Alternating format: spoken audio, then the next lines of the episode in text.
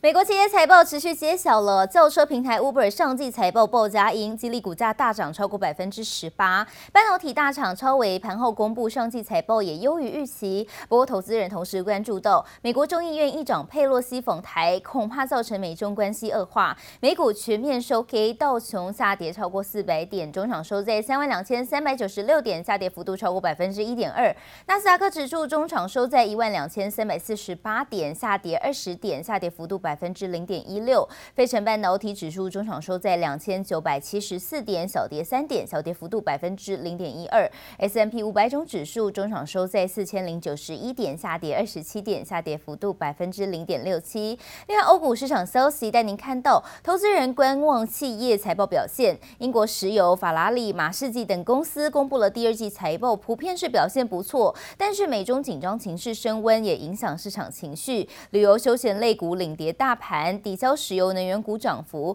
欧股主要市场开低后盘下震荡。德国股市看到中场收在一万三千四百四十九点，下跌三十点，下跌幅度百分之零点二。法国股市中场呢收在六千四百零九点，下跌二十七点，下跌幅度百分之零点四二。I had too much stress and pressure on my life, so I decided to become an Uber driver so that I could be my own boss. 轿车平台 Uber 强调弹性工时，果然成功吸引司机加入。Uber 开出亮眼财报，上季营收优于预期，轿车服务收入一百三十四亿美元，年增百分之五十七。Not just from people taking Ubers, but people driving on Uber. Khosrowshahi said that new driver sign-ups on Uber up 76% year over year. Uber 上季营收优于预期，但还没有摆脱亏损状态，净亏损二十六亿美元，主要因为投资成本增加以及外送业务放缓。但轿车服务大幅成长，单月活跃用户来到一点二一亿个，年增百分之二十一。They were able to generate free cash flow in the quarter that came in of about $382 million in the second quarter. That actually topped some of the analyst estimates as well. And then also they were seeing a surge in the travel demand actually contributing to this, this higher bookings and then additionally that also moving through to the revenue side as well.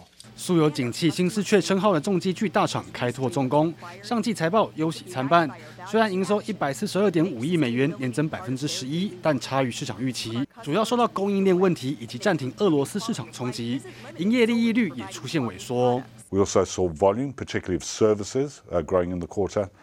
Offset a little bit by negative currency because of the strengthening of the dollar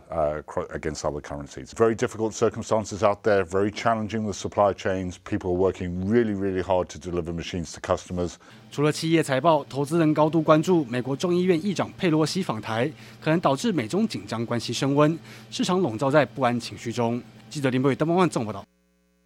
美国众议院议长佩洛西访台，两岸地缘政治风险极深。彭博指出，佩洛西访台已经使全球金融市场焦虑，雅股昨天全面走跌，估计市值蒸发超过兆元。台股重挫惊现佩洛西缺口，陆股、港股也成为重灾区，资金急撤避险，日元走升，国际金价也上涨。佩洛西即将抵台之时，大陆央视旗下自媒体晚间十点在微博表示，解放军呢空军苏三十五战机正在穿越台湾。海峡，新华社也报道，解放军将在八月四号到七号在台海四周进行实弹军演，形同封锁台湾三天。另外，高盛海峡两岸风险指数急升，并超过百分之八十。有鉴于地缘政治将是影响台股短线最大的不确定性变因，高盛三度调降了台股目标指数至万六，投资平等为劣于大盘。另外，看到台海军事紧张情势升温，拖累台股二号卖压涌现，盘中一度重挫了三百。百一十八点往月线测试，所幸国安基金动用四大基金的护盘资金进场。二号八大关股券商护盘台股的金额，从一号的买超近十五亿元暴增至七十亿元、七十一亿元，为连两天的护盘。中场跌势收敛，以下跌两百三十四点作收，也凸显了政府要全力护盘的政策决心。而统一投顾董事长黎方国表示，观察政府护盘的个股，以台湾五十成分股为主，除了重量级的电子股，还包括了今年美股税后纯益确定高于去年的货柜航运股长荣还有阳明。另外，为了避免市场过度恐慌，央行祭出了大绝招，主动揪出口商加码卖汇联防。新台币中场仅贬值一点六分，收在二十九点九九六元，连三贬，并为超过两年新低。美国众议院议长佩洛西亚洲行触动台海关系敏感神经，市场恐慌情绪蔓延。台股周二盘中一度下挫逾三百一十点，台积电失守五百元大关，连续掼破五日线与十日线。全指股联电下挫近百分之三，传产包括钢铁、航运也无力撑盘，长荣、阳明与万海都出现百分之二到百分之三的跌幅，拖累指数一度跌破一万四千七百点关卡。中场下跌了两百三十四点，收在一万四千七。一百四十七点，区间上来看，比较偏向是一四二三五到一五一五九这个区间，短线我觉得在这个地方做震荡。第一个轧空的这些股票，我觉得可以留意。中美关系的紧张，其实台湾会受惠应该是半导体，半导体的上游的 IC 设计跟晶圆代工，今天盘面上比较强的，也是在网通类股、生技类股这种所谓的地缘政治风险比较倾向是一致性的。摊开过去台海重要政治事件，包括一九九五年时任总统李登辉访问美国，一九九七当时美国众议院议长金瑞基访台等，台股表现波段最低跌幅约一成七。如今佩洛西访台，成为美方时隔二十五年来台最高层级，但专家认为对台股股汇市影响仅会维持一周左右。大家不会担心佩洛西来的时候，是佩洛西走了之后，中国会不会宣布怎么样对台湾的文攻武吓？可能中国。如果两天之内没有任何的动作，那大概就不会有动作。这个礼拜之后，我觉得应该就可以比较回归到基本面。汇市方面，政治紧张加上外资领完股利大举汇出，新台币早盘再贬破三十元大关，中场收在二十九点九九六元，小贬一点六分。美中台三方角力，那尤其是中国这边可能有大动作的报复，不管是政治，不管是经济上，那当然对于外资来说是一个很严重的信心伤害。短暂先抓，大概是二十九点八五到三十点五。的区间来观察，股市有进一步下跌的话，那可能就会往呃三十点五，甚至往三十一出发。外汇专家李奇展认为，年底前台币有机会往三十一元靠拢，不过有三大前提，包括台海混乱加剧、股市重挫与联准会维持鹰派。往后还要持续留意美方访台后两岸关系如何变化，再做判断。记者周田丽、黄彦章台北采访报道。中国海关总署在一号深夜突然宣布禁止台湾一百多家食品进口中国，包含了糕品、水产品等多项的产业都受到影响，间接的重创台湾食品业，还有农渔业，也被外界解读可能跟美国众议院佩洛西访台有关。而目前台厂业者也纷纷做出回应，正在了解是哪边出了问题。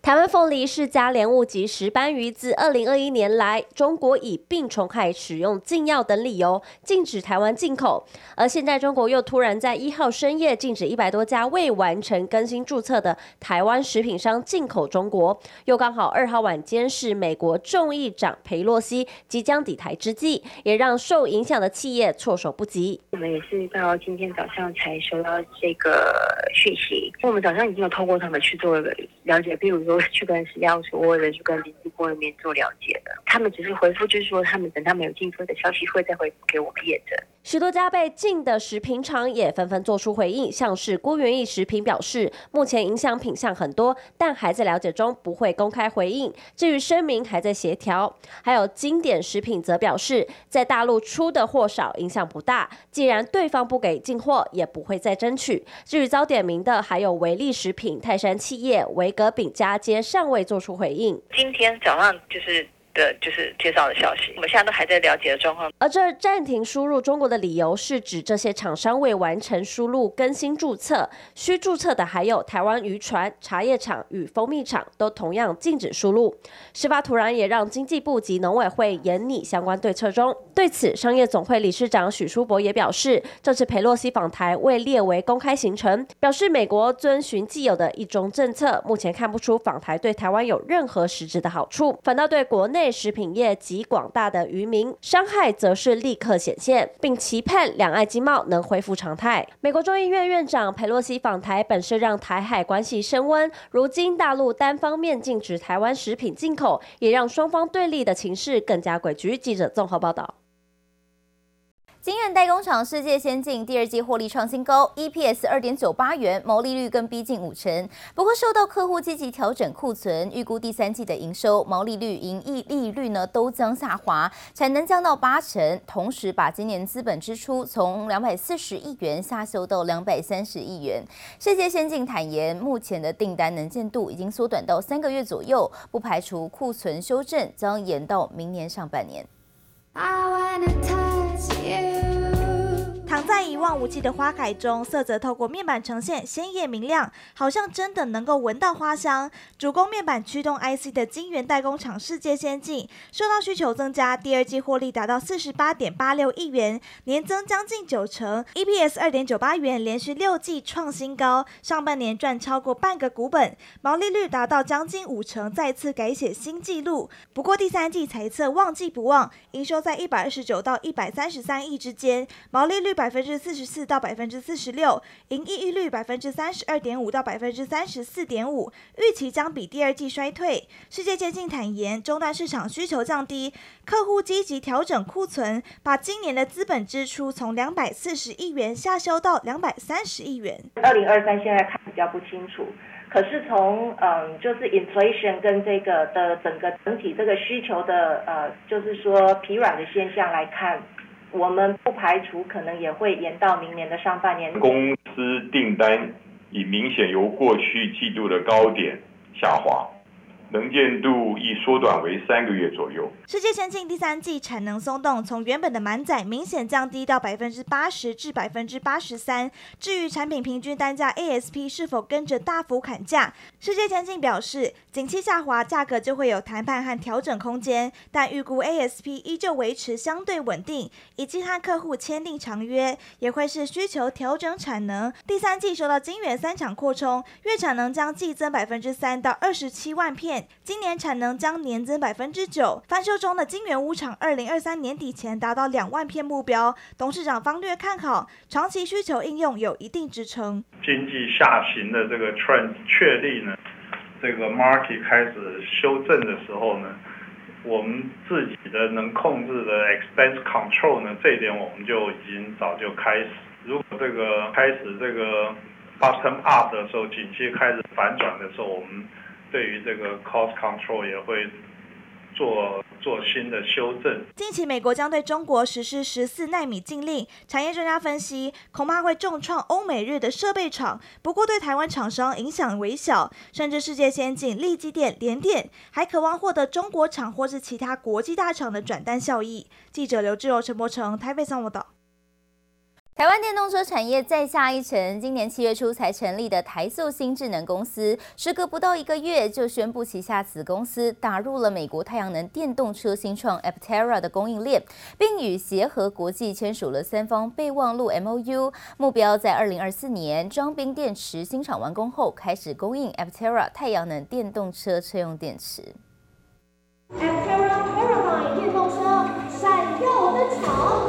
在众人欢呼下，一台极具未来感的三轮电动车缓缓进场，流线造型极度抢眼，从侧面看又像是小型飞机。掀开车门走出来的是台塑集团创办人王永庆的女儿王瑞瑜，这回以台塑新智能公司董事长的身份，与这款电动车公司创办人，双方将合作开发新一代的车用磷酸锂铁电池。我们终于又跨入新的一个里程碑，